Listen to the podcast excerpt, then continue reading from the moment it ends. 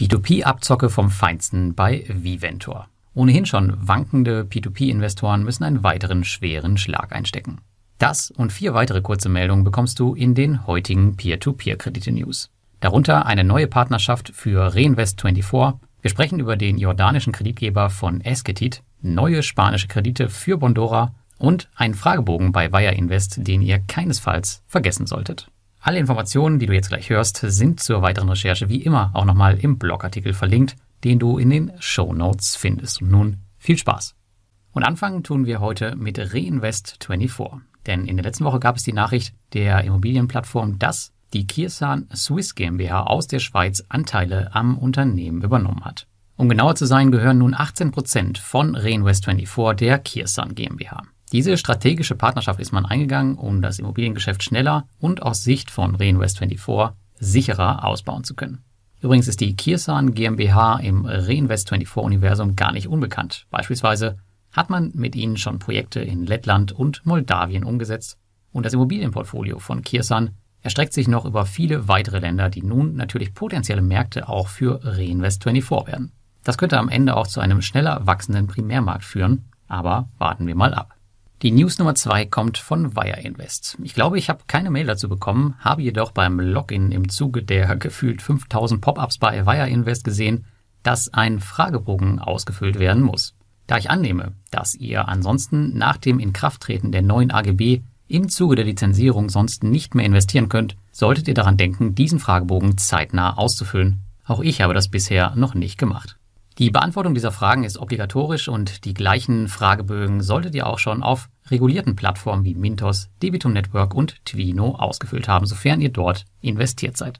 Solltet ihr Investor bei Esketit, einem der Mintos Flüchtlinge sein, dann wurden euch letzte Woche Details zum noch recht neuen jordanischen Kreditgeber Money for Finance eingestellt. In diesem kleinen, aber feinen Report könnt ihr auf einen Blick sehen, wie sich das Geschäft in Jordanien für die Cream Finance Gründer, die auch hinter der Plattform Esketit stehen, entwickelt hat.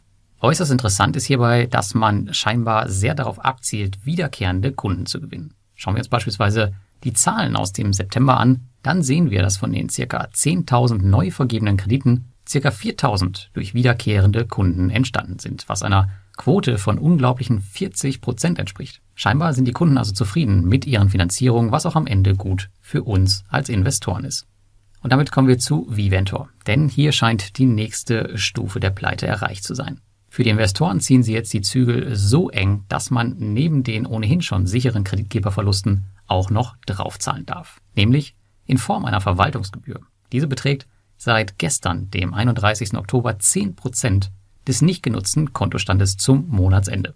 Wenn ihr also am letzten Tag des Monats 5 Euro auf eurem Konto habt, wird Viventor euch 10% davon am darauffolgenden Tag abziehen.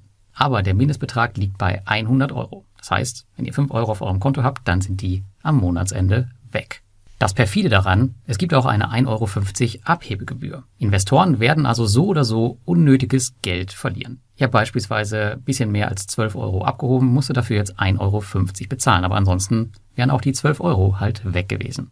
Auf meine Nachfrage, warum man das denn so machen würde, antwortete man mir relativ patzig, dass man ja keine Lizenz hätte und man auch keine Bank sei. Als ob das mein Problem sei. Denn ich habe damals unter anderen Vorzeichen begonnen, bei Viventor zu investieren.